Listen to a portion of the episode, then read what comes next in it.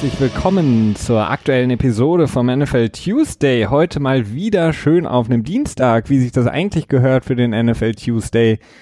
Wie gesagt, nicht äh, für alle, die uns am Sonntag erwartet haben. Hatten wir eine kurze Meldung rausgegeben, dass wir es nicht schaffen am Sonntag aufgrund eines ganz besonderen Ereignisses, was wir hatten. Und deswegen heute, wie gesagt, am Dienstag bin ich froh, äh, mit euch und vor allen Dingen für euch und natürlich mit dir, Christian, über die aktuellen Themen in der NFL zu sprechen. Hi, Christian. Hi Felix, hallo liebe Zuhörer, wie immer. Ja genau, wie Felix schon sagte, ich war am Wochenende in Berlin. Wir haben so eine, äh, ja, ne, wie heißt es so schön, so schön Work-Life, äh, Private-Life-Balance gefunden und haben uns ein bisschen über den Pott, äh, tja, gebrainstormt ja. quasi, sag ich mal, uns ein paar nette Sachen für euch in der Zukunft auch überlegt und aber natürlich auch freizeitmäßig äh, gut miteinander abgehangen. Äh, war ein sehr schönes Wochenende. Danke nochmal an dieser Stelle dafür an euch beide, dass ihr mich so nett beherbergt habt und mir eine so schöne Zeit bereitet habt. Ja, gerne. Jederzeit wieder. Das nächste Mal bin, muss ich mich dann äh, wieder nach Münster aufmachen. Und ähm, genau, wie du es angesprochen hast, ihr werdet in den nächsten Wochen so ein paar Änderungen bei uns erfahren. Äh, nichts äh, Gravierendes, nichts Schlimmes, sondern eigentlich nur Dinge, die für euch eigentlich auch von äh, großen Nutzen sein können. Wie gesagt, seid gespannt, das werden wir euch dann alles on the air mitteilen. Und ja, genau, äh, Christian, wir hatten ein, ein kleines internes äh, Minigolf-Turnier hier vom GFA und Petspot, das Christian gewonnen hat. Auch wenn das Video, das oh ja. äh, ich noch rausgesendet hatte, dem nicht so ganz entsprochen hat, ähm, hat Christian dann doch äh, knapp unter Bahnrekord äh, das Ganze hier abgeräumt. naja, knapp unter Bahnrekord war es nicht. Ne? Ich war, das waren 46 oder 42, 42 nee, 40. 46 Schläge. Bitte? Hattest du nicht 40 Schläge? Na, dann waren 42, glaube okay. ich. Also es war nicht glatt 40. Also ähm, ja, nicht mein schlechtestes Ergebnis beim Minigolf. Ich glaube auch nicht mein bestes. Irgendwann war ich auch mal in den 30ern. Äh, aber nichts, worauf man jetzt unbedingt sehr stolz sein sollte. Naja, für die PGA, ach nee, für die, äh, ja doch, PGA Tour reicht noch nicht ganz, aber Vielleicht kommt das ja noch. Für die Molf-Tour vielleicht. Genau, heute wollen wir äh, in äh, gewohnter Manier für euch die Sachen aufbereiten, die momentan aktuell wichtig sind in der Liga.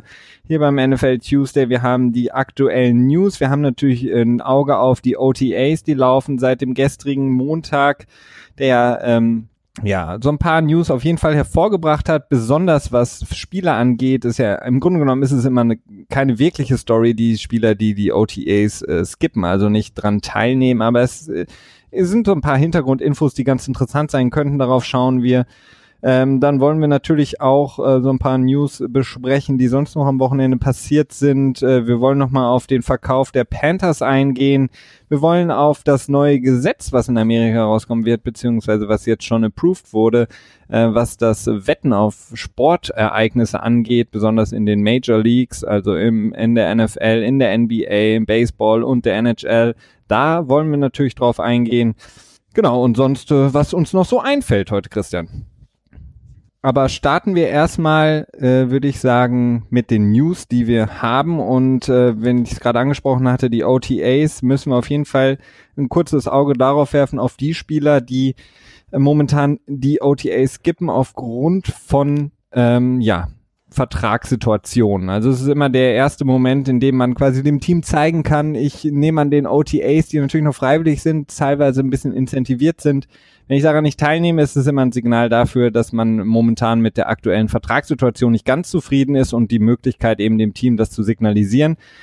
Ähm, ja, einer der ganz großen Namen ist auf jeden Fall Aaron Donald. Aaron Donald von den ähm, Los Angeles Rams, äh, Defensive Tackle, der, man kann, muss es eigentlich sagen, momentan vielleicht der beste Verteidiger generell in der Liga ist aber nicht dementsprechend bezahlt wird. Und selbst auf seiner äh, Position des Defensive Tackles ist er nur an Position 19 momentan gelistet für das jetzt kommende Jahr mit äh, knapp 7 Millionen im Vergleich dazu beispielsweise Kawan Short oder auch ähm, Dominican Su, sein Teamkollege, die mit 17 äh, respektive 19 Millionen deutlich mehr Geld verdienen. Und da ist Aaron Donald natürlich einer derjenigen, der sagt, okay, Leute, wir haben das Thema schon seit einigen Jahren jetzt. Ich möchte bezahlt werden. Genau. Naja, äh, Sue ist ja mittlerweile nicht mehr äh, wirklich in den Büchern drin, aber er zählt halt noch so, ne? Äh, ja, du hast recht. Das ist halt das, das ewige Problem, dass die Rookies haben. Die Rookie-Deals, die sind ja alle geslottet in der NFL. Das heißt, der erste Pick äh, bekommt so und so viel Geld und danach der zweite, dritte, vierte alle immer einen Tacken weniger, egal was für eine Position sie haben und äh, was auch immer der Fall sein möchte. Da gibt es eigentlich relativ wenig Spielraum. Das ist seit den äh, seit der CBA-Verhandlung 2011 Seitdem der CBA ausgehandelt wurde, ist das so geregelt. Dementsprechend bis 2021 wird es auch noch so bleiben. Äh, das fünfte Jahr ist dann halt dieses Option Year, was in der Regel einen sehr großen ähm, Bump, also so einen äh, Ansprung im Gehalt nochmal äh, hervorbringen wird. Aber äh, es ist natürlich verglichen mit anderen Positionen, also mit, mit den Top-Stars in der NFL natürlich ein, äh, ja, ein feuchter Furz. Ähm, also da muss man wirklich sagen, da hat er schon sein Recht, warum er sagen kann, er möchte eine Verlängerung haben. Schließlich hat er ja auch das Verletzungsrisiko. Ne? Wenn er mal eine Saison ähm, sich verletzt, dann sinkt sein Marktwert gewaltig. Oder wenn er einfach auch mal eine schlechte Saison hat, was ja auch äh, durchaus mal passieren kann, das ist alles nicht gut. Da kann man schon verstehen, dass äh, Spieler gerade in ihren Rookie-Deals einen neuen Vertrag anstreben. Äh, letztes Jahr hat er, glaube ich, ja auch schon ausgesessen, auch das Training Camp komplett, oder? Ja, hat er getan und man hat gesehen, mhm. es hat äh, sportlich keinen Effekt gehabt und auch finanziell erstmal keinen Effekt, denn auch da konnte er sich nicht mit dem Team, ein Team einigen, beziehungsweise seine Agenten. Ähm, ja, hat er im Grunde um das Gleiche gemacht, den gleichen Approach, wenn man so will.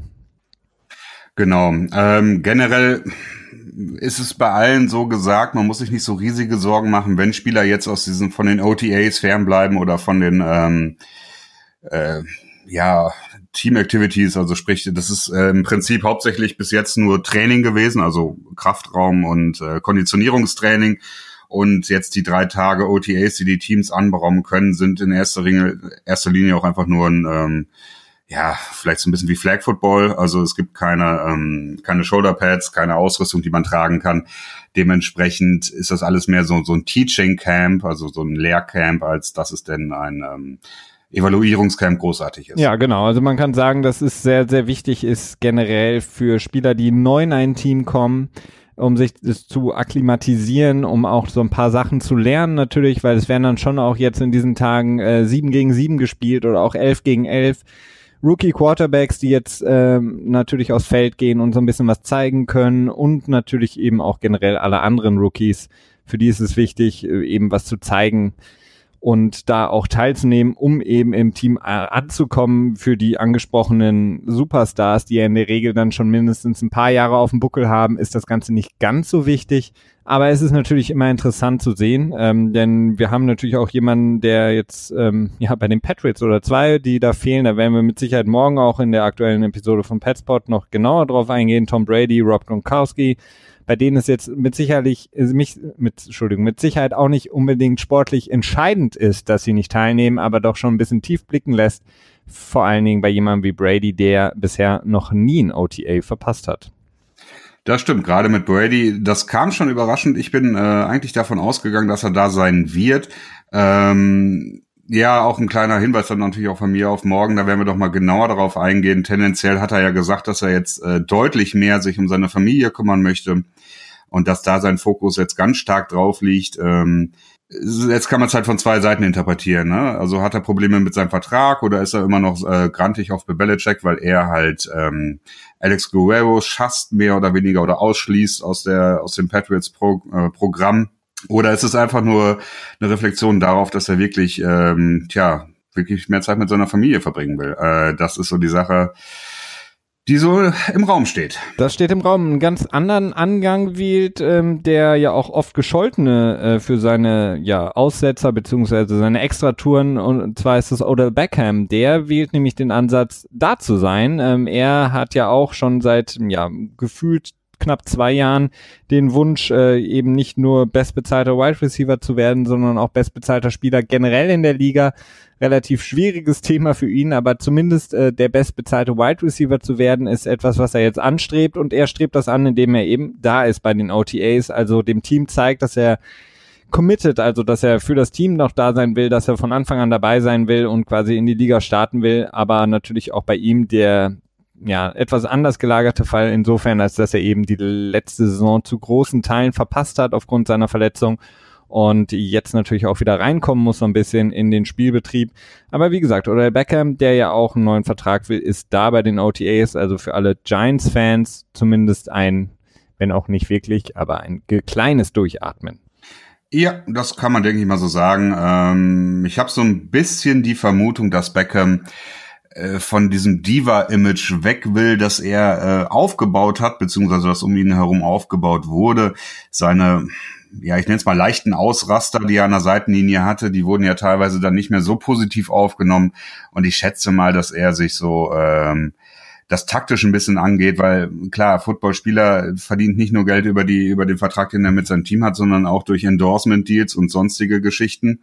Und ähm, da ist es vielleicht auch durchaus äh, sehr taktisch klug von Beckham jetzt gewählt, jetzt ein bisschen ruhiger an die Sache ranzugehen und zu sagen, ja gut, ich krieg schon meinen Vertrag und ich bleibe in New York. Das ist einer der stärksten Märkte in, äh, in den gesamten USA, der, einer der besten Orte, um Werbeverträge zu kriegen, wenn man viele lokale ähm, Sponsoren finden kann dort und dementsprechend denke ich mal eine ähm, ja, eine taktische und auch gute Entscheidung. Ja, zumindest auch insofern, als dass die äh, Familie, die Besitzerfamilie bei den Giants natürlich auch sehr, sehr viel Wert darauf legen, dass Spieler sich auch mit dem Verein ähm, identifizieren. Und ich glaube, das hat Odell Beckham jetzt auch gemerkt. Er wurde ja auch zu Recht kritisiert für seine, ähm, nicht nur für seine Ausraster am Spielfeld, sondern natürlich auch, wir erinnern uns alle an die ja, die, den kleinen Bootsausflug, den er gemacht hat vor mhm. den Playoffs, als er dann quasi in dem darauffolgenden Playoff-Spiel so ein bisschen untergegangen ist. Und er muss natürlich auch so ein bisschen unter Beweis stellen jetzt, dass er auch in den großen Spielen ähm, Leistung bringt. Und auch das ist ein Faktor, der in Verträgen immer mit äh, berücksichtigt wird. Ähm, und er will natürlich jetzt auch dann in so einem Spiel, wenn es das nächste Mal der Fall sein sollte, wovon wir jetzt mal vielleicht mal ausgehen, ähm, natürlich dann auch abliefern. Ähm, genau. Und übrigens auch perfektes Beispiel, warum es gut ist, äh, als Rookie frühzeitig zu verlängern. Äh, wie man sieht bei Beckham, er hat das das letzte Jahr, ist das so ein kleines Fragezeichen, kann er wieder zu vollen Stärke zurückfinden? Konnte er im letzten Jahr jetzt nicht unter Beweis stellen, beziehungsweise äh, sicherstellen. Und ähm, ja, dieses Abtauchen, was du auch meintest, ihm fehlt jetzt einfach halt ein Jahr. Und wenn er letztes Jahr eine Verlängerung bekommen hätte, dann wäre er da jetzt sicher. Und ich glaube, dass es insgesamt ihm durchaus finanziell besser getan hätte, wenn er letztes Jahr schon unterschrieben hätte. Definitiv, ja. Das kann man, davon kann man ausgehen, wobei man auch davon ausgehen kann, dass er eben den nächsten dicken äh, Vertrag für Wide Receiver bekommen wird, je nachdem, ob er oder Julio Jones vielleicht zuerst, aber einer von den beiden wird auf jeden Fall die Bank brechen und Antonio Brown da oben ablösen an der Spitze der Wide Receiver. Ähm, ein paar andere News, äh, jetzt nicht äh, direkt OTA-related, ähm, aber auf jeden Fall wichtig. Ähm, Terrence Williams, der Wide Receiver der Cowboys, ähm, hatte ein schwieriges Wochenende. Er wurde verhaftet, auf Kaution wieder freigelassen, nachdem er seinen, ich glaube, Lamborghini war das, ähm, mhm. um, war das ein Telefonmast? Ja, ich habe mir jetzt Laterne notiert, ich weiß es nicht mehr genau. Auf jeden Fall irgendeine, irgendeine Stange, die im Boden verankert war. Ja, genau. Also er hat, äh, ist wohl in der Nacht oder ganz frühen Morgen am Samstag, kurz vor 5 Uhr, eben gegen, äh, ich glaube, es war ein Telefonmast mit seinem Lamborghini geknallt, hat daraufhin das Auto verlassen und wurde dann nach auf einem Elektrofahrrad, wenn ich das richtig gelesen habe, von der Polizei aufgegriffen, nachdem sie festgestellt hatten, dass dieser Lamborghini eben zu Terence Williams gehört. Ähm, er wurde dann mitgenommen aus Revier, hatte auch, ähm, ja, ich glaube, relativ viel Blutalkohol, wenn ich das richtig in Erinnerung habe, und wurde dann, wie gesagt, auf äh, Kaution äh, entlassen. Ähm, jetzt ist da bin ich mir gerade nicht ganz sicher. Das war nämlich so ein bisschen weird. Also die erste Meldung war nämlich, dass er ähm, quasi Driving Under the Influence hatte, also dass er halt mit äh, intoxiniert, intoxikiert oder intoxiniert? In, Intoxi in, äh, intoxicated. Keine Ahnung. Eh, ja. unter, unter, unter unerlaubten Mitteln. Ja. Genau. Ähm, so wurde er festgenommen, dann hat er danach ein Statement rausgehauen, in dem er gesagt hat, nee, äh, er hat, war nicht betrunken und der ähm, ihn festnehmende äh, Cop hat auch kein ähm, kein äh, Nüchternheitstest gemacht, äh, ihn quasi nicht pusten lassen, wobei das in den USA mit dem Pusten ja sowieso mal so eine Sache ist, da muss man eigentlich immer mehr so eine gerade Linie entlang laufen. Das ist wohl nicht passiert. Dementsprechend ist es also ein bisschen schwierig festzustellen, was da jetzt stimmt. Äh, ob die ganze Sache nur irgendwie ein schlechtes Verhalten vom Kopf war oder ob es dann am Ende äh, tatsächlich noch irgendwie was kommt. Das ist im Moment schwer festzustellen. Auf jeden Fall, naja, eine interessante Geschichte.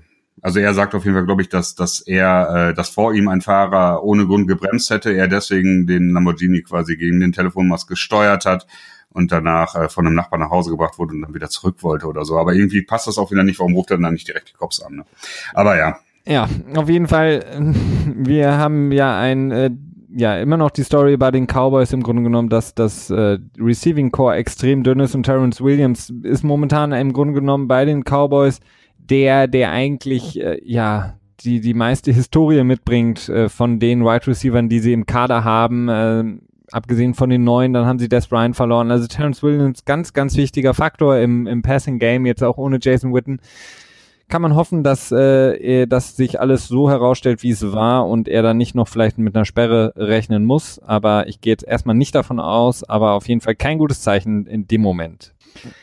Ähm, dann gibt es Neuigkeiten zu Johnny Football. Johnny Manziel hat äh, einen neuen Vertrag und zwar nicht in der NFL, sondern in der CFL, also in der Canadian Football League bei den Hamilton Tiger Cats. Ähm, Johnny Manziel, der ja auch irgendwie mit Barstool jetzt irgendwie kooperiert, da jetzt auch, mhm. glaube ich, einen Podcast oder sowas mitproduziert. Genau. Genau, hat, äh, wie gesagt, am Wochenende verlauten lassen, dass er bei den äh, Tiger Cats für zwei, beziehungsweise im Grunde um ein Jahr jetzt erstmal unter Vertrag ist und dann in der CFL versuchen wird, ja, Spielzeit zu bekommen. Ähm, ich habe jetzt auch direkt schon mal einen Artikel gelesen, warum er sich ganz schön anstrengen muss, den Starting äh, Quarterback Position überhaupt zu bekommen bei den Tiger Cats. Äh, Kenne ich mich aber leider noch nicht gut genug aus und ähm, das wird auf jeden Fall interessant sein. Johnny Manziel in der CFL und er hofft dann im nächsten oder spätestens übernächsten Jahr dann den Weg zurück in die NFL zu finden. Ja, nächstes Jahr wird, würde schwierig für ihn werden, weil ich glaube, wenn er gut spielt, ähm, das ist ein Zweijahresvertrag, vielleicht ist eine Option drin, ich bin mir da nicht so mhm. ganz sicher, wie die Regeln in der CFL sind. Äh, 820.000 Dollar übrigens insgesamt nur und davon sind knapp 400.000 äh, für Incentives. Also insofern ist gehaltsmäßig das jetzt auch nicht so prickelnd, wenn man es mit der NFL vergleicht. Ähm, und die CFL hat mittlerweile so eine, ähm, eine Regel, dass halt Spieler, wenn die in die NFL kommen, nicht mehr so einfach rausgehen. Das war früher so, dass die NFL geklopft hat, gesagt hat, wir wollen ihn haben. Und der Spieler konnte direkt sagen, okay, dann gehe ich rüber. Und die CFL hat dann quasi in die Röhre geschaut. Das ist wohl mittlerweile nicht mehr so, wobei sich da die NFL-Reporter bei Twitter auch noch nicht so ganz einig sind und das so ein bisschen mit einem Fragezeichen versehen haben. Aber es sieht wohl so aus, als wenn Menzel äh, wohl zwei Jahre äh, erstmal in der CFL bleiben wird müssen. Also wie gesagt, ich habe jetzt auch nur gelesen, dass es eine Option da gibt. Äh, wie die genau aussieht, die Details kann ich auch nicht sagen. Also es war die Rede, dass es die Möglichkeit bestünde, dass er eben auch im nächsten Jahr zurückkommt. Aber das okay. äh, mhm. werden wir mal schauen. Also klar, was du gesagt hast, ist natürlich korrekt. Das eins der, der prominentesten Beispiele ist auf jeden Fall Cameron Wake von den äh, Miami Dolphins, der Defensive End, der ja auch vormals in der CFL gespielt hat und da so gut gespielt hat, ähm, obwohl es da ja für Pass Rusher auch ein bisschen schwieriger ist, dass er dann eben in die NFL gekommen ist und wir alle wissen, wie gut er ist beziehungsweise dann geworden ist.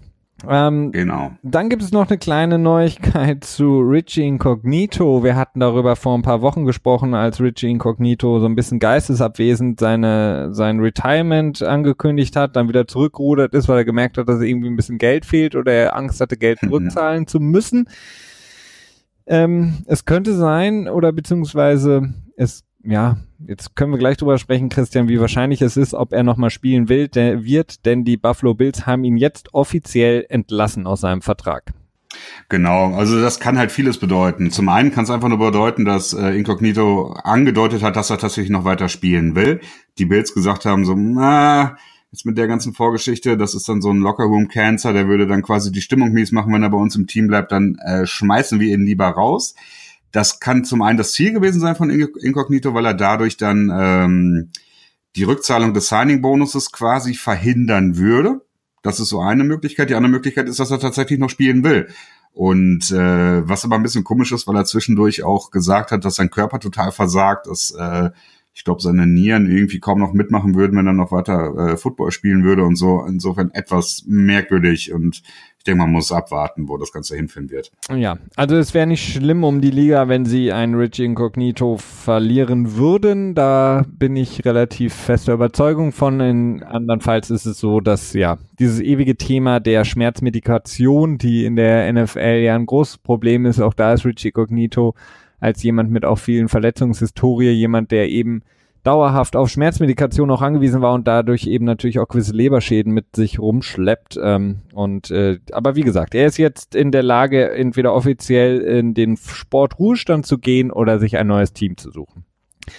Dann haben wir noch eine äh, kleine News, das hatten wir in den, ja, eigentlich in der letzten Woche oder vorletzten Woche so nicht mehr mit aufgenommen, hatten es nicht mehr geschafft. Und zwar gab es ähm, ähm, einen Fall um Matt Patricia, den neuen Head Coach der Detroit Lions, ähm, der vor, ich glaube, mehr als 20 Jahren war das, äh, mhm. wurde gegen Matt Patricia ermittelt, beziehungsweise er wurde auch angeklagt. Die, die Anklage wurde dann fallen gelassen ähm, bezüglich ähm, sexuellen Übergriffs um, und Nötigung. Äh, während, ich glaube, Spring Break war das, als Patricia ja. noch am mhm. College war. Ähm, die, diese Anschuldigung kam nochmal hoch, als eben die, ich weiß gar nicht, die Person, die ihn damals angeschuldigt hatte, das nochmal, glaube ich, ähm, vorgebracht hatte. Die Liga hat das jetzt nee, auch. Nee, das hat ähm, äh, ein, ein, äh, ein Reporter hat das ähm, von einem Lokalblatt in Detroit hat das quasi rausgefunden, indem sie ähm, ähm, Patricia quasi mehr oder weniger gegoogelt haben. Also in den USA kann man diese ja die Strafhistorie, äh, glaube ich, relativ leicht rausfinden. Und das haben sie bei Matt Patricia gemacht und dann dementsprechend rausgefunden. Genau. Ähm, wir wissen nicht genau, wie das abgelaufen ist, beziehungsweise welche Hintergründe es da noch gibt. Äh, was wir sagen können, ist, dass die Liga sowohl gegen Matt Patricia als auch gegen die Detroit Lions nicht weiter vorgehen wird und es da keinerlei Strafen geben wird. Wie gesagt, der Fall wurde damals vor Gericht äh, fallen gelassen, ähm, weil er dem nicht standhielt. Ähm, mehr können wir dazu, also ich kann dazu leider nicht mehr sagen. Ich weiß nicht mehr, ähm, was äh, mhm. äh, da noch Hintergrund ist. Ja, es ist alles ein bisschen ein bisschen merkwürdig, weil die ähm, Betroffene damals ihre Aussage sich, also sie hat verweigert auszusagen vor Gericht. Also es kam zum Gerichtsprozess, sie hat es verweigert und dann wurde es quasi als äh, abgewiesen. Und äh, dementsprechend ist das so ein bisschen shady, weil, naja, wie bei so häufigen Sachen wirkte das so dann, ne, wenn dann auf einmal Opfer nicht mehr aussagen, ist es meistens so, dass Druck ausgeübt wurde oder so. Aber das ist alles viel Spekulation, es gibt da nicht mehr Informationen zu und die Sache ist jetzt, äh, so wie es aussieht, äh, ziemlich ähm, tot. Das ist sie. Wir, ähm, kleiner Hinweis in eigener beziehungsweise ähm, Sache, und zwar wurden wir auch angeschrieben von einem User, einem Hörer von uns, vielen Dank erstmal dafür, der uns gefragt hatte, ob wir im Zuge ja der neuen nächsten Saison, die wir jetzt schon mehrfach unter verschiedenen Aspekten uns angeschaut hatten, mal raussuchen könnten, welche Teams wohl im kommenden Jahr ein Breakout-Jahr Jahr haben werden. Also welche Teams werden sozusagen von 0 auf 100 gehen, welche Teams werden die nächsten Philadelphia Eagles sein. Das ähm, haben wir auf jeden Fall auf dem Schirm. Wie gesagt, wir freuen uns immer sehr über diese Anfragen und werden das jetzt in den nächsten Wochen, ähm, sobald wir eben auch mehr sagen können zu den einzelnen Teams, wie sie sich aufgestellt haben, in den jeweiligen Vorschauen, die wir dann wie auch immer gestalten werden, werden wir dieses Thema besprechen und haben das, wie gesagt, weiterhin auf dem Schirm. Ähm, Christian, lass uns über die Carolina Panthers sprechen. Das hatten wir bisher nur kurz angesprochen. Ähm, es gibt da so ein paar interessante äh, Neuerungen beziehungsweise Sachen, die jetzt rausgekommen sind. Wie gesagt, ähm, die Carolina Panthers, die jetzt ja verkauft äh, werden an Tapper, der auch Minderheitsbesitzer war bei den Steelers, der sich eben durchgesetzt hat gegen Navarro, ähm, der ja von Richardson, dem ehemaligen oder ja doch ehemaligen Besitzer der Carolina Panthers, ja favorisiert wurde ähm, hat Tepper, wie gesagt, jetzt den Zuschlag und wird wohl in der kommenden Woche auch von den anderen Ownern äh, dementsprechend unterstützt werden. Genau, ähm, ja, das wird wohl, äh, warte, ist das jetzt heute oder morgen? Es gibt ja gerade die, die Besitzer treffen sich ja gerade wieder und da gibt's so einige Sachen, die die abarbeiten werden. Unter anderem werden sie ähm, Tepper als neuen Besitzer wohl bestätigen. Das ist wohl so gut, äh, so sicher wie das Arm in der Kirche, wie man so schön sagt. David Tepper Hedgefonds-Billionär, äh, nicht Billionär, äh, Milliardär. Mhm. Das ist immer die Umrichtung vom, von Amerika nach äh, Deutschland. Ähm, kauft das Team für 2,2 bis 2,3 Milliarden Dollar. Mhm. Und war ja auch vorher ähm, Minoritätsbesitzer bei den äh, Pittsburgh Steelers. Hatte, genau, hatte, glaube ich, fünf Prozent gehalten, wenn ich das richtig im Kopf habe. Äh, ist ein bisschen ähnlich wie die, die Haslams, die äh, dann die Cleveland Browns gekauft hatten die haben ja auch quasi einen Anteil an den Steelers gehalten und es scheint so der, der moderne Weg zu sein, um ein NFL-Team zu kaufen, quasi erstmal sich als Minoritätsbesitzer äh, unter Beweis zu stellen. Da wird man dann auch schon gewettet, also sprich ähm, durchgecheckt. Ja, ich weiß auch nicht genau, wie man es im Deutschen nennen würde. Ähm, und hat dann quasi den Fuß in der Tür schon drin, so dass man dann relativ safe auch mit einem geringeren Angebot ein Team kaufen kann als ähm, das jetzt, ah, wie hieß nochmal der andere? Navarro, glaube ich. Ne? Der hatte, glaube ich, mehr geboten für die Carolina Panthers. Der hat mehr geboten, deswegen war er natürlich auch der Favorit von dem Richardson, äh, denn da ging es wohl um, oder beziehungsweise Richardson wollte wohl um die 2,6, 2,7 Milliarden haben und die war wohl Navarro bereit zu bieten. Zudem war er auch, äh, glaube ich, ähm, so ein Local Businessman mhm. oder ist das. Äh, das heißt, er kommt aus der Region und wurde deshalb ebenfalls favorisiert von Richardson.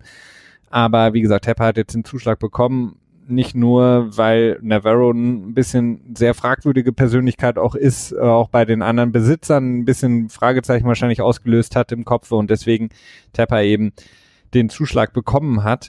Eine ganz interessante Sache, die ich jetzt noch gelesen hatte, ähm, war, dass wir hatten das ja auch häufiger mal besprochen, dass P. Diddy und Steph Curry ähm, so ein kleines Team zusammen mit äh, weiteren Businessmen geformt hatten und ja auch ähm, kurz davor waren oder zumindest im Gespräch waren, eben auch die Carolina Panthers zu kaufen.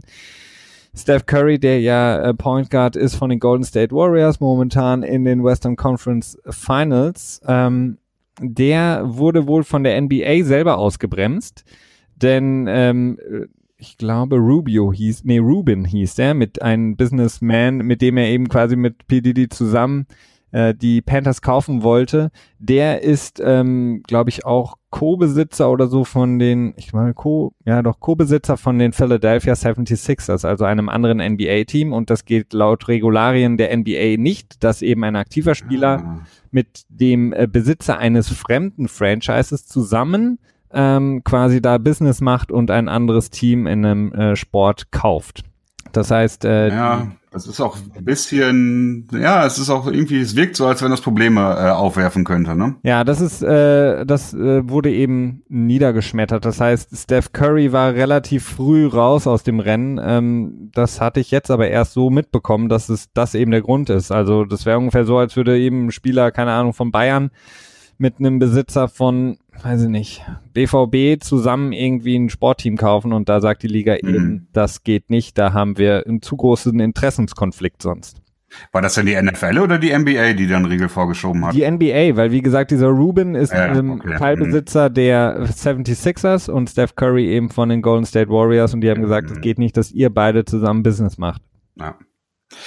Ja, was aber auf jeden Fall interessant ist, der neue Besitzer der Carolina Panthers, äh, David Tepper, ist ähm, ja relativ bekannt für seine äh, fehlende Sympathie äh, für Donald Trump. Also er hat das immer häufiger mal wieder sich öffentlich sehr negativ zu ihm geäußert. Ähm, ein Kommentar war, dass er gesagt hat, dass Trump seine Lügen als ähm, ja sich verkleidet, mehr oder weniger. Wie sagt er das? Er, er verkleidet seine Lügen als Angel, als Engel des Lichts, aber in Wirklichkeit ist er der Vater der Lügen oder Vater der Lügen ist dann wahrscheinlich mehr oder weniger auch ein Synonym für den Teufel. Ähm, hat sich mehrmals sehr kritisch gegenüber Trump geäußert, was nun auch wirklich sehr interessant ist, weil wir ja auch mit Donald Trump jemanden haben, der auch jetzt kürzlich wieder sich sehr negativ zu NFL geäußert hat. Mhm. Definitiv, da hattest du das, ähm, da kannst du es noch kurz. Genau, ich hatte. Ja. Ja, äh, Donald Trump hat bei einem NASCAR-Rennen, war er quasi dort und hat sich auch an die, ja, an die NASCAR-Fans gewandt und hat dort gesagt, ähm, dass äh, er quasi eigentlich ja auch das Stehen bei der Nationalhymne ansprechen wollte, aber dann hat mir jemand gesagt, dass ich das besser nicht machen sollte, weil es eine Kontroverse hervorführen würde. Und dann habe ich gesagt, okay, gut, dann äh, bleibt's halt beim NASCAR und so gut ist es. Und dadurch, dass er das halt alles erwähnt hat, ist es halt ja, genau das eingetreten und er hat wieder die NFL quasi provoziert, wenn auch nicht ganz offen. Also die Geschichte, ich glaube, die wird auch im Sommer, wenn die äh, neue Saison dann losgeht, bestimmt nochmal irgendwie mit Donald Trump in äh, Runde zwei gehen. Definitiv. Ähm, eine weitere interessante ähm, Story um den Kauf der Carolina Panthers jetzt von Tapper ist, Das hört sich immer ganz äh, lustig an. Ähm, und zwar hat Tepper im Gegensatz zu Navarro, der wohl eine andere Firma noch beauftragt hatte, um eben diese Sachen zu regeln, hat Tepper gesagt, dass er eben Cash bezahlt. Ähm, mhm. Cash im Sinne von dann, was meintest du, Überweisung? Also da werden jetzt keine, ja, werden jetzt keine Koffer rübergefahren nach Carolina, sondern ähm, aber er bezahlt eben Cash, die 2,6 Milliarden in dem Moment und das ist für die NFL, die natürlich auch so schnell wie möglich da eine Lösung haben wollen äh, und einen neuen Besitzer präsentieren möchten, vor der Saison auch sehr schön, weil man sich dann eben dieses klassische, ja, Finanzding sparen kann, also irgendwelche Finanzpläne, die dann vorgelegt werden, wie man irgendwie wann wo die restlichen Raten etc. abbestottert. Also der sagt mhm. eben hier, hier ist die Kohle. Genau, ja, also er ist auch der deutlich ähm, insgesamt reichere äh, Bieter gewesen. Also ich glaube, sein Vermögen läuft sich auf knapp 12 Milliarden Dollar. Äh, und er ist, glaube ich, auch ein, ein richtiger Self-Made Man. Ähm, ich habe es jetzt nicht so ganz auf dem Schirm. Ich glaube, er kommt aus einer klassischen Mittelschichtsfamilie, wenn ich das richtig in Erinnerung habe, und hat sein Geld sich selbst aufgebaut. Ähm, eine interessante Nebengeschichte war noch, dass er ein Haus gekauft hat in den Hamptons von einer Person, die quasi, ich weiß nicht, ob das bei Goldman Sachs war oder bei irgendeiner, irgendeiner Bank, äh, die ihn dort wohl nicht so gut behandelt haben sollte und vor ihm befördert wurde. Quasi, da hat er das Haus seiner Ex-Frau gekauft für 50 Millionen Dollar und ist komplett eingerissen und ein besseres Haus auf den Platz gestellt. Also man sieht, dass er so durchaus eine, eine Nase für, naja, racheähnliche Gelüste hat. Äh, ja, auch nicht schlecht. Ähm, Genau, ähm, hast du sonst noch was? Sonst könnten wir auch schon rübergehen zum unserem nächsten Punkt. Ähm, nee, zu den Panthers wäre das jetzt erstmal soweit alles, denke ich. Weil ähm, eine sehr, sehr interessante Entwicklung ähm, ist eben diese Story um das Gambling, also Sportwetten in Amerika, die ja, wie gesagt, abgesehen von Nevada in äh, ähm, Las Vegas eben ist es verboten gewesen. Jetzt kommt eben die Neuerung, dass man auf Sport äh, wetten kann und ähm, das ermöglicht natürlich den ja, den Buchmachern extrem viel Kohle, ähm, denn jetzt haben wir nicht mehr, beziehungsweise im, im Zuge der immer populärer werdenden, werdenden ähm, Fantasy-Ligen, die eben über die App gesteuert ähm, ja, in Sekundenschnelle gemacht werden können, können dann eben jetzt auch in Zukunft, so will es ähm, ja, Amerika, die einzelnen Staaten, können eben auch Sportwetten abgegeben werden. Ähm, Christian, du als jemand, der schon auch das eine oder andere Mal eine Sportwette abgegeben hat, ähm, was sagst du dazu zu der Entwicklung? Ja, erstmal muss ich sagen, ich habe das, äh, das war letzten Montag, da kam, glaube ich, die Nachricht, dass der ähm, das Verfassungsgericht in den USA mit 7 zu 2 für oder für die Abschaffung des Gesetzes von, ich glaube 1992 war das, mhm. gestimmt hat, das halt dafür sorgte, dass äh, fast alle Staaten halt eben nicht äh, offiziell Wetten auf Profisport äh, zulassen durften. Ähm, Im ersten Moment dachte ich so, ja, okay, gut, ja, schön, in Ordnung, Business as usual, machen wir mal weiter. Und dann gab's halt einen, ja, eine riesige mediale äh, Berichterstattung darüber. Und ich dachte so, irgendwann habe ich mich gefragt, so, was soll das alles? Ähm, und ich bin bis heute mir nicht so ganz sicher, warum das so relevant ist. Also ich kann verstehen, dass es so äh, diese Integritätsprobleme gibt, ne, von wegen, dass halt Schiedsrichter bestochen werden oder Spieler bestochen werden. Das ist durchaus ein Problem. Aber das ist meines Erachtens nicht ein Problem für die NFL und auch nicht ein Problem für die NBA, NHL oder für Baseball, äh, für die MLB, weil die Spieler verdienen dort durch die Bank genug Geld. Also sobald du halt wirklich spielen kannst, verdienst du halt so, ne, eigentlich genug. Ähm, das ist halt bei Schiedsrichtern okay. Da muss man dann vielleicht doch hingehen und die jetzt endlich komplett professionell machen und nicht mehr nur so semi-professionell, damit die dann auch äh, nicht mehr so leicht, ja, äh, in Versuchung geführt werden können. Aber generell habe ich da so das Problem nicht gesehen. Ja, wobei ich, ich sehe das Problem schon. Also auch bei den Spielern, gerade in der NFL, wir haben das ja auch schon ab und zu mal besprochen oder ange deutet hier im Podcast, dass in der NFL durch die Bank eben verglichen mit den anderen großen Sportarten in Amerika am schlechtesten bezahlt wird. Und die Spieler und auch die Angestellten in der NFL und den Teams, die sind eben davon ausgeschlossen. Das heißt, sie dürfen nicht auf die, sagen wir jetzt in dem Moment, Footballspiele wetten. Mhm. Wenn ich mir aber angucke, ich bin irgendwie der vierte, fünfte, sechste, meinetwegen Wide Receiver im Team und äh, wer weiß, wie lange ich noch spiele, wenn man von der generellen, ja, drei, drei Jahre in der Liga verbleibt, durchschnittlich äh, ausgeht, dann macht es schon Sinn zu wetten. Warum nicht? Also ich meine, wir haben, ja, wir sehen das ja auch im Fußball, da werden auch immer wieder, ähm, gibt es da eben diese Wettskandale, in die auch Spieler involviert sind.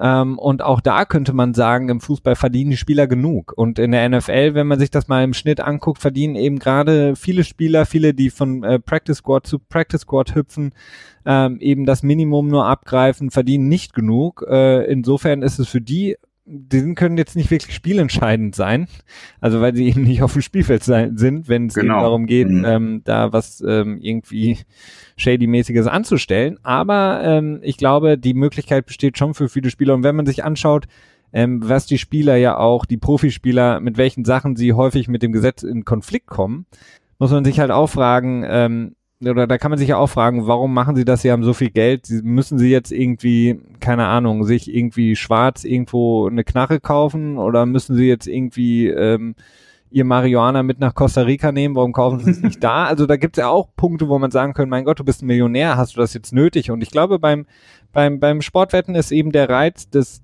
ähm, der, der, der Wette einfach da und da ist es dann egal, ob du im Jahr 300.000, 400.000 oder auch zwei Millionen verdienst. Also die die Gefahr ist da, die Sucht äh, etc.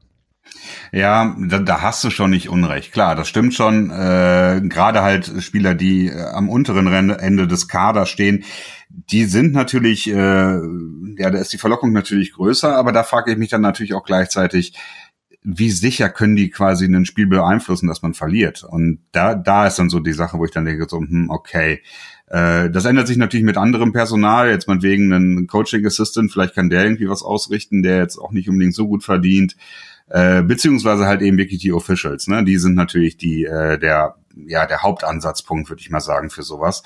Aber auch da stellt sich für mich die Frage, gut, es gab vorher auch schon Wetten, ne? Da war das dann halt der, äh, wenn wir jetzt mal von dem Stereotyp vom Godfather ausgehen würden, ne, das äh, sind ja dann eher ähm, oder irgendwelche Buchmacher um eine Ecke, die dann ein Buch führen und dann sich quasi über Las Vegas absichern oder so. Also ich glaube, wer wetten wollte, der hat das auch vorher schon in Italien get ach in Italien.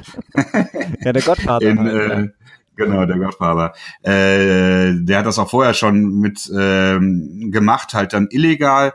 Dementsprechend weiß ich nicht, ob da so viel, ja, ich weiß nicht, irgendwie, ich, ich check's halt immer noch nicht so ganz. Ich, ich sehe irgendwie Gründe dafür, ich kann die auch akzeptieren, aber ich bin noch nicht so richtig überzeugt davon. Äh, viel interessanter ist es, dass es natürlich auch wieder das Geld, das die NFL einnehmen wird, deutlich erhöhen wird. Ich habe das mal irgendwie grob überschlagen, dass von 1,5 Milliarden Dollar pro Jahr ausgegangen wird, die in Wetten gesteckt werden. Nur für die NFL. Die als, nee, nee, für alle Teams, also für okay. alle Sportarten. Mhm. Das ist eine Zahl, die ich gehört habe. Ich habe keine Ahnung, wie realistisch die ist. Also ich habe es nur gehört. Und wenn man dann davon ausgeht, dass ein Drittel davon ungefähr äh, auf die NFL anfällt, weil wir haben vier Major-Sportarten, aber die NFL ist die beliebteste, so dementsprechend habe ich dann ein Drittel getippt. Und wenn man dann davon ausgeht, dass die NFL ungefähr ein Prozent quasi ähm, beziehungsweise nicht ein Prozent, ähm, 20 Prozent von den Erträgen für sich beanspruchen wollte als sogenannte Integrity Fee, ja ähm, dann wird man bei ungefähr einer, äh, 100 Millionen pro Jahr für die NFL rauskommen, was dann wiederum drei Millionen mehr für Salary Cap bedeutet, beziehungsweise anderthalb Millionen mehr für Salary Cap. Das wird ja nur halb gemacht.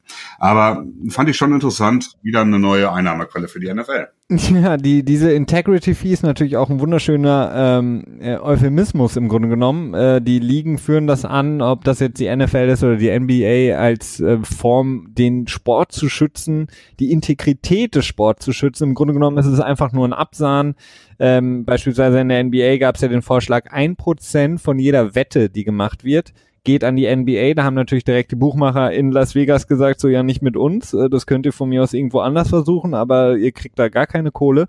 Aber das ist natürlich wieder ein, so ein klassischer Fall von ähm, nach außen hin sagen wir, wir schützen den Sport und dann äh, sahen wir im Grunde genommen nur ab. Ähm, was das aber auch zur Folge hat, weil wenn wir jetzt mal davon ausgehen würden, äh, Spieler gehen eben quasi auch in die Wetten mit rein und versuchen da irgendwie Kohle zu machen, dann ist die Liga natürlich auch wieder aufgefordert und muss dem natürlich nachgehen, denn äh, es ist äh, verboten für die Spieler, wie gesagt, zu wetten und auch für die, ähm, für beispielsweise Angestellte von der NFL etc., von den Teams. Ähm, die Liga muss das irgendwie überprüfen und äh, dann mhm. wird das auch spannend sein, was passiert, wenn ein Spieler, wenn es rauskommt, dass ein Spieler gewettet hat Ähm, wie, wie bestraft man den? Bestraft man nur den Spieler? Bestraft man das Team? Inwiefern hat er vielleicht wirklich ähm, mit Einfluss genommen, wenn es jemand war, der auch ab und zu mal auf dem Feld ist? Das sind alles interessante Fragen, die ähm, noch nicht geklärt sind, wie die liegen und dann in dem Moment natürlich die NFL damit umgehen möchte. Wenn, weil der, du kannst davon ausgehen, dass du sicher wie das Arm in der Kirche, dass wenn das äh, alles so durchgeht und die Liga ja das eben erlaubt und ähm, die der erste Wettskandal wird nicht lange auf sich warten, glaube ich. Ja, ich weiß es nicht. Also ich habe halt irgendwie das Gefühl, dass es vorher auch schon äh, Tricksereien in der NFL gab, die dann halt mehr oder weniger unter den Tisch gelaufen sind. Und dass, wenn es dann weiter wiederum Tricksereien gibt, dann werden die wahrscheinlich auch nicht über die offiziellen Bücher laufen, sondern auch wieder mit irgendwelchen äh, Hintergassen, shady Deals. Also ich bin da, ähm, ja, ich bin immer noch nicht so richtig überzeugt. Also ich sehe eine Gefahr da, aber ich glaube da nicht so richtig dran. Okay, ja, also wie gesagt, das wird auf jeden Fall interessant sein, ähm, sich das mit anzuschauen. Wie gesagt, äh, oder auch Schiedsrichter, was du angesprochen hattest, auch das ist etwas, ähm, ja, was sehr, sehr viel Kontroversen auslösen könnte, wenn es wirklich dazu kommt, dass gewettet wird in der Liga. Und ähm, interessant ist natürlich auch für die Besitzer. Die Besitzer sind natürlich eigentlich auch große Fans. Ähm, jemand wie Robert Kraft, der Besitzer der New England Patriots, ist natürlich ähm, auch einer der Investoren beispielsweise von, war das FanDuel? Die, ich glaube von FanDuel, ja. Genau. Also auch so eine Daily Fantasy äh, Football App. Geschichte. Genau. Und ähm, diese äh, Fantasy Apps, die haben natürlich auch den Zug erkannt und sind schon aufgesprungen. Die werden dann dementsprechend natürlich auch diese Wettsachen in, äh, implementieren können. Und das ist natürlich ein unglaublicher, ja, Wachstumsmarkt dann für diese mhm. äh, Firmen und dementsprechend auch für die Investoren. Und wenn die Investoren eben selber aus der Liga kommen, wird es ja. halt der Fall sein, dass wir das haben. Ja gut, es könnte natürlich auch so laufen, dass dann irgendwie so ähm, Wettstände quasi in den Stadien eröffnet werden, ne? dass man dann in der Halbzeit sagen kann, so ich wette darauf, dass wir mit sechs Punkten mehr oder wie auch immer gewinnen oder ne, was es halt auch immer für Wetten gibt. Also ich könnte mir durchaus vorstellen, dass da die NFL das Ganze dann auf äh, mittelfristige Sicht auch ähm, komplett für sich einnimmt und da ja, also da auch wirklich aktiv wird. Die werden es mit Sicherheit ausschlachten. Ich meine, du kannst ja auf alles wetten. Ist der, keine Ahnung, ist der der, der nächste Spielzug, mhm. ist es ein Handover zum, zum, zum Running Back, wird es ein Wurf? Mhm. Ähm, keine Ahnung. Wenn es ein Trickspielzug ist, mal 30, irgendwie sowas. Genau. Ja, ähm, dann habe ich soweit meine Themen durchgearbeitet. Christian, was möchtest du denn noch so gerne äh, uns mitteilen oder beitragen? Hast du noch was? Ähm, ja, ein bisschen das Owners Meeting, aber das könnten wir vielleicht auch einfach mal offen lassen und am nächsten Sonntag besprechen, wenn quasi alles durch ist. Das heißt, wir müssen jetzt nicht unbedingt bequatschen, was heute besprochen wird, können, sondern können am nächsten Sonntag rück darauf zurückschauen und gucken, was wirklich passiert ist. Ähm, den Eli Manning Fraud Case, den können wir nur mal kurz beleuchten. Das fand ich schon irgendwie sehr interessant, dass das irgendwie so permanent, ja, ich will nicht sagen unterm Radar, aber nicht so prominent in den Nachrichten war, weil ich das ziemlich krass fand.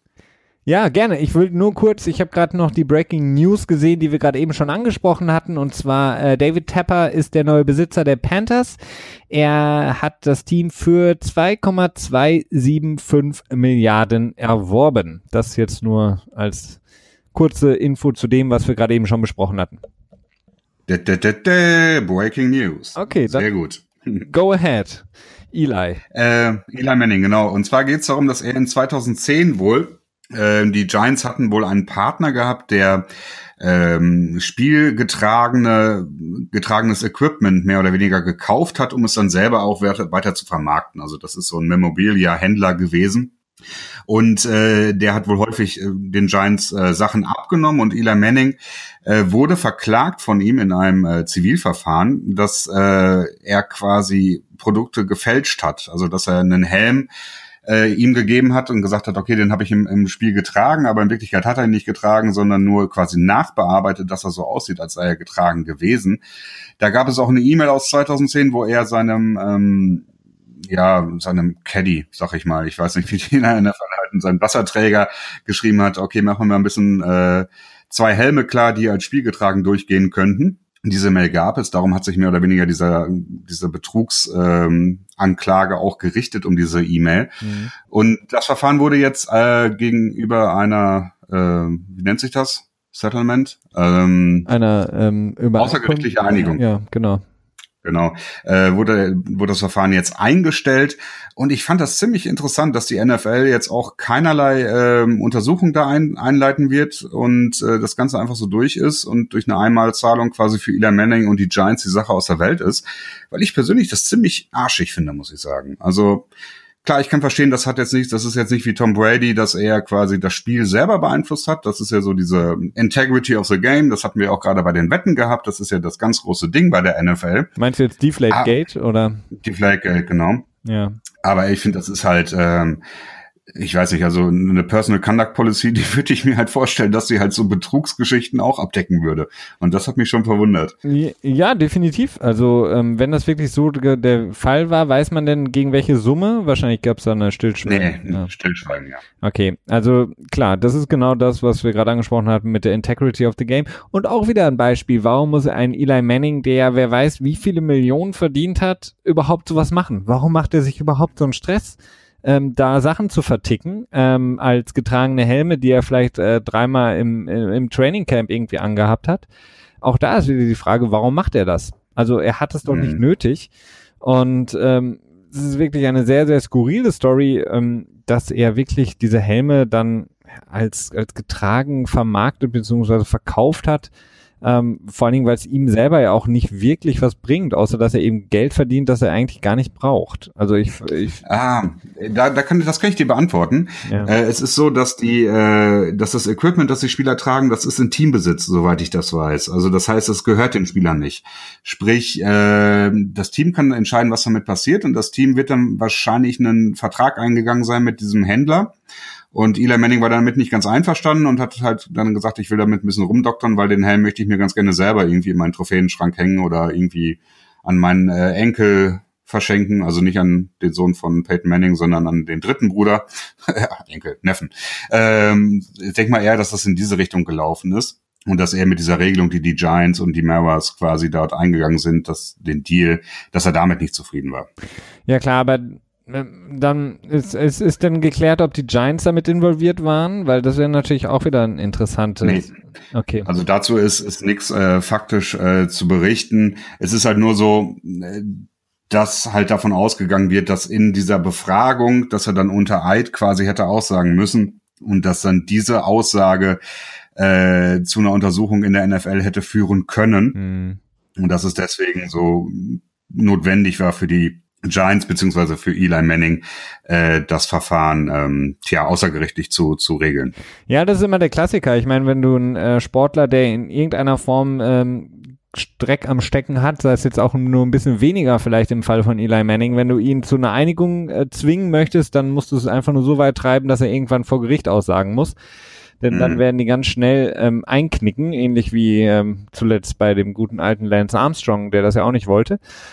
Ähm, denn dann kommt immer sehr, sehr viel mehr raus. Wie gesagt, für mich ist, bleibt äh, die Frage, warum macht Eli Manning das? Und ähm, auf der anderen Seite, warum wird es so wenig, wie du sagst, eben verfolgt? Denn das ist natürlich was mit diesen äh, Sportmemorabilia, äh, also diesen, ja, wie nennt man es auf Deutsch anders?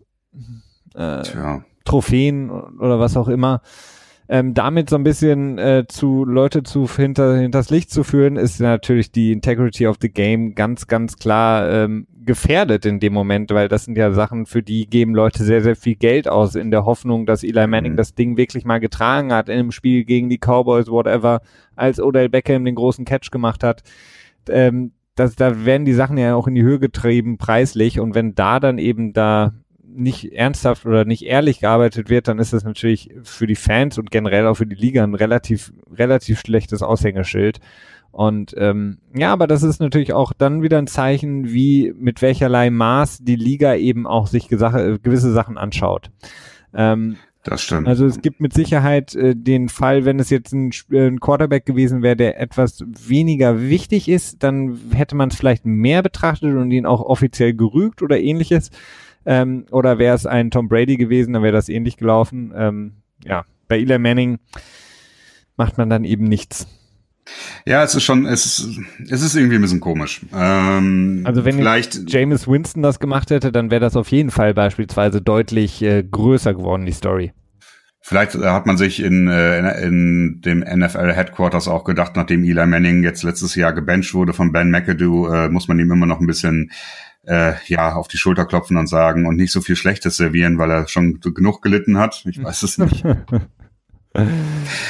Ja, aber insgesamt schon eine etwas komische, komischere Geschichte. Definitiv. Was hältst du eigentlich davon? Darüber haben wir auch noch gar nicht wirklich gesprochen, das Hard Knocks Thema mit den Cleveland Browns. Ja, also ich werde wohl das erste Mal die Cleveland Browns mir, äh, beziehungsweise Hard Knocks mir anschauen. Also ich habe bis jetzt noch nie Hard Knocks geschaut, weil zum einen es für mich nicht so leicht verfügbar war, beziehungsweise ich nicht wusste, dass es im Game Pass mit dabei war. das habe ich irgendwie erst letztes Jahr später mitbekommen, als es schon irgendwie mittendrin war. Und zum anderen äh, ich so ein bisschen äh, ja nicht mehr so viel Interesse an an diesen ähm, alles ist so toll heroische Musik im Hintergrund und so. Da bin ich so ein bisschen, ähm, ja, ist man soll so ein bisschen gefüllt, sagen wir es mal so. Aber jetzt, wenn die Browns jetzt am Start sind, dann äh, muss ich das natürlich dieses Jahr gucken.